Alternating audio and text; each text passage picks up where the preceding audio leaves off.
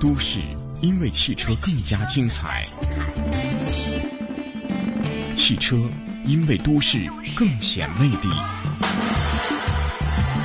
繁华都市，绚丽车坛，欢迎进入都市车天下。都市车天下。 bass, no trouble. I'm all on by that bass, by that bass, no trouble. I'm all on by that bass, by that bass, no trouble. I'm all on by that bass, by that bass, bass, bass, bass. Yeah, it's pretty clear. I ain't no size two, but I can shake it, shake it like I'm supposed to do. Cause I got that boom boom that all the boys chase, and all the right junk and all the right. 九点三十一分，欢迎您继续锁定中央人民广播电台华夏之声的《都市车天下》。那么，从本周开始，我们和爱卡汽车的华南区的主编王志传将会有一个啊亲密接触，让他从专业的一线角度看一看一周车坛到底发生了什么样的事情呢？啊，志传你好，哎，你好，嗯，那我们在深港澳车展呢有了这个比较多的沟通和了解，呃，知道志传呢在这个汽车方面也有自己的想法，所以呢，都市天下想跟你做一个这个每周来聊聊天儿，说一说一周啊，上一周这个车坛发生了什么样的事情和这个值得大家去了解的。那么在上一周，志传你觉得什么样的事情最值得你关注呢？呃，上一周的话是呃，我们那个南区的话，深港澳车展是刚刚结束，嗯，然后深港澳车展大家知道，深圳的话是国内呃一个限购的城市，对，呃是限购限购之后半年之后的这个深港澳车展的话，其实是对车商啊，包括对厂家呀，嗯都是一个很特别的一个展会。嗯呃，这些车展上面呃很多主流的呃车企都都去参展，然后呃主流车企的那一些呃高层领导，比如说、呃长安福特的那个马总啊，嗯呃长安 PSA 的总裁也来了，然后、嗯呃北奔的那北京奔驰的呃段总啊，嗯，呃那个一。都呃去了现一场汽大众的基本嗯都、都在现场，然后、嗯呃，很多大佬为这一个车展站台，这在以往呃的深高车展是呃很少见的。嗯然后呃，在盛高车展上还有一些呃首发新车，呃很值得关注，比如说呃比亚迪唐它呃公布了价格，嗯然后我们的那个丰田的阿尔法嗯，这款车应该是在国内的首次亮相，这对对对，，深高车展上是以以往是很少有的，因为深高车展它比邻呃北京车展和上海车展都比较近，嗯然后会有一款首发新车，这一个很难得啊。嗯然后呃，奔驰的 C 级的标准轴距版啊，嗯这这一款也是首发新车，嗯，还有呃，奔驰的 C 六三 AMG 啊，C 六三 S 啊，这对，些车都都是相当令人期待的嗯啊。然后还有呃，宝马的二系的旅行版，嗯，其实对于这些新车来说，我特别想了解的就是这款阿尔法。阿尔法其实，在丰田的整个这个战略当中啊，处于一个小量高利润的一款车啊，因为对比来看，真的是在这个 MPV 界啊、无人能出其左右。但是有一点，人家这款车它就不国产，哎，这量我就不大，我就能够赚足够的钱。说这个大众呢和它的这个销量啊，全年的销量只差十万台，但是利润差五百多个亿。那你认为这个丰田的这新款的阿尔法会在今年有什么样的表现？呃，我觉得新款阿尔法的话，它那个前脸是太过于个性的话，呃。嗯引起的冲争击力议比较很强多。啊之前的话引起的争议比较多，在嗯社交网络上面都说这个车前脸跟怪兽一样的。嗯比上一代呃上一代还是算比较温和的一个保姆车，因为、嗯呃南方地区对这一款车接受度还算比较高，因为非常高呃对对对，因为在香港呃很多香港啊，嗯香港很多明星都在用这一款车嘛。嗯然后它进入中国之后，由于售价过于高昂，就是嗯你刚才所说的，可能它的利润真的是非常高，非常然后高。所以表现表现的话其实是比较差的，在嗯在一一汽丰田体系里面也不作为一个主打车型在出售，嗯就跟它的那之呃丰田的之前的一些车型，像像大霸王啊那些车型嗯都不作为一些重点车型在出售，嗯所以我对这一款车的话，呃，因为厂家也不是特别重视，嗯我我个人是这样觉得哦。嗯然后呃，只能作为一个小众车型在在在销售，嗯，然后还是会保单车的利润吧。对，另外，我们看到今年盛港车展，刚刚你也提到一个比亚迪唐的这样一个嗯呃上市啊，也是首次亮相。呃，怎么来评价这款唐呢？呃，昨天我们也有听众朋友来问到这款车，您怎么 来看？呃，比亚迪唐的话，它作为一款纯电动的车型，然后嗯它在盛高车展之前两天都在做做一个一个活动，在深圳，呃，就是跟各种各种车型 PK 那个对百米加速。对 对对对它这个五四二所呢以是确实有一对定的对优对势，嗯，对，因为因为呃，我们知道电机的话，它是全功率起步的，对所以它的提速是非常非常快的。对，它不像传统的汽油是一个线性的，它就是直接就爆发出来了。直接爆发全功率，所以嗯呃，在那一次那一次那个会上，他甚至挑战了呃保时捷九幺幺，嗯啊然后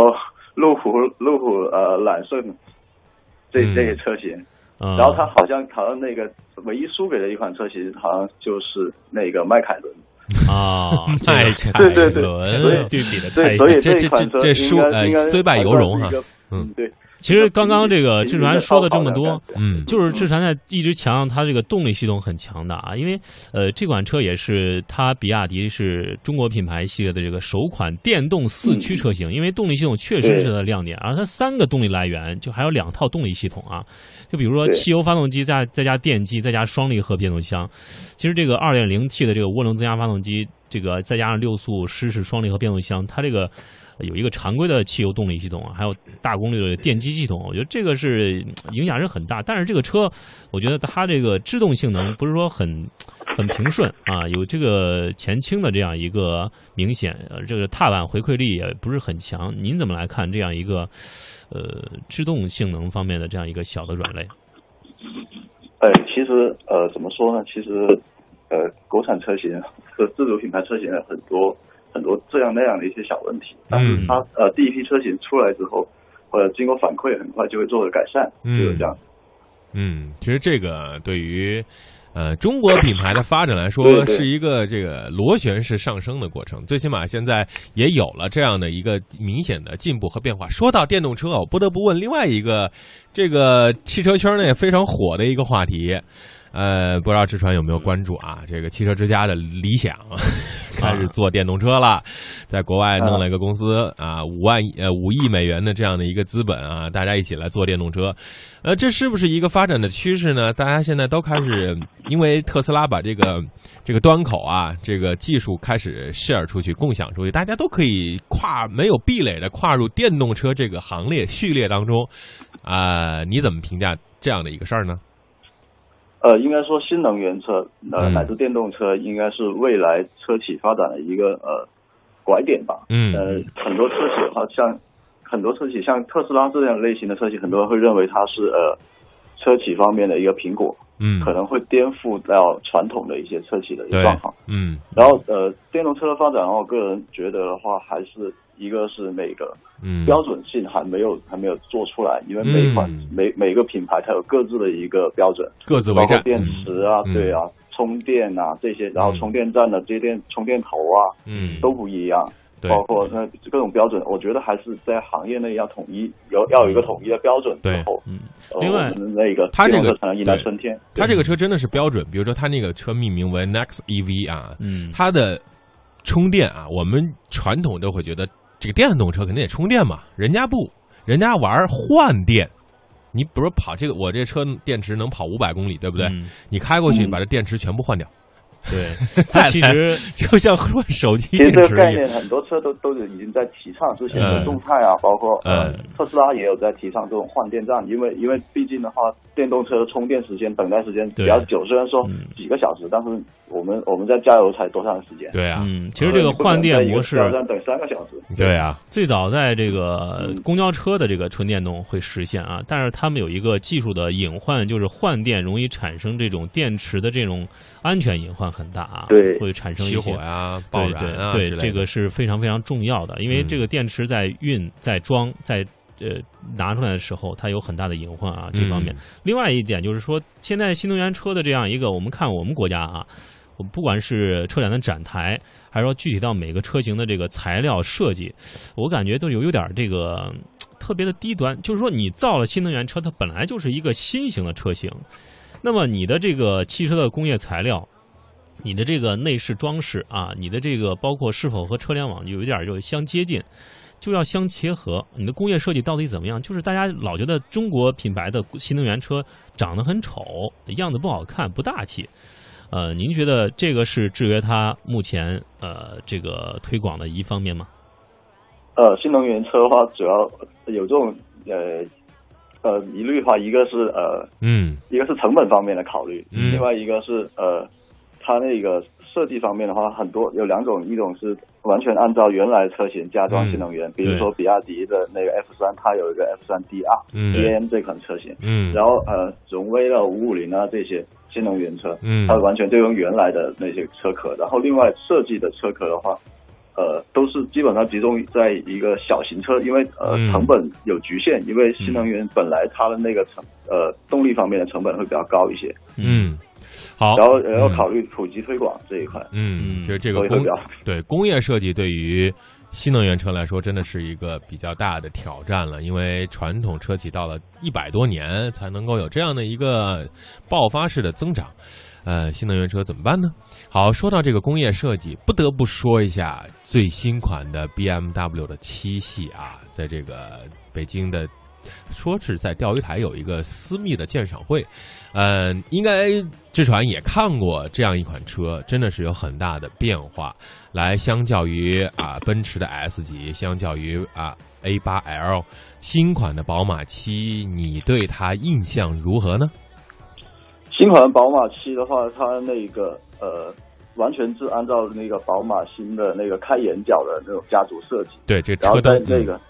然后因为因为是一款较新的车型嘛，然后嗯它那个科技配备的话也是也是非常强大的，嗯然后轻量化的那个设计也也比上一代要减少了将近我记得300是斤一百三十公斤，哦，一百三十公斤，对嗯，对300对对差不多三百，嗯，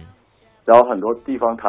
采用了碳纤维的，对对对，这外这这在那个这个级别的车还是比较少见的。对，嗯，它那个内柱是是钢材，外面是用碳纤维，然后强度更高了，然后那个重量更轻轻量化也更做得更好了。之前嗯我们说轻量化的话，很多都只是用的铝合金、嗯铝镁合金的一个材质，现在它就是用了碳纤维。嗯嗯，而且它这个 iDrive 第四代操作系统还可以有手势识别啊，有点这个有点意思，嗯，哎、嗯对，已经加入了那个手势控制的一个一个识别系统。嗯，而且这然后款车嗯那个整个仪表也非常科幻，也可以可以切换成不同的一个背景颜色。对，还有星空这个天天窗，窗啊，这个也也是，这个躺在星空那儿天，窗之前 就就在劳斯莱斯上面有的，就对可能他把他集团的劳斯莱斯这个东西拿过来都耍一耍。对，那这个激光大灯也是用在了最新款的七系上，这是不是一种会往下降到五系甚至到三系呢？这个推广，呃，肯定会是这样子的嗯一个趋势。嗯，嗯看到这个鸡腿党也是有了这样一个呃改观的升级啊，看着更加的现代时尚，科技感更强了啊，炫酷对哈嗯。好，最后一个问题，回到中国的中国品牌啊，这个哈佛 H 二和 H 六啊，官方降价六千块，啊这是刚刚得到的消息。对于这样一款在 SUV 市场上卖的如此之火的 H 六。这个官方的宣布降价，它的意味是什么呢？是要把销量更突破吗？呃，相对于 S 六呃 H 六卖的那么好，H 二这款车真的是月销量，我看了数据是排在倒数几位，应该是月销量才七十多台还是五十多台。这俩车搁一块儿的目的是什么？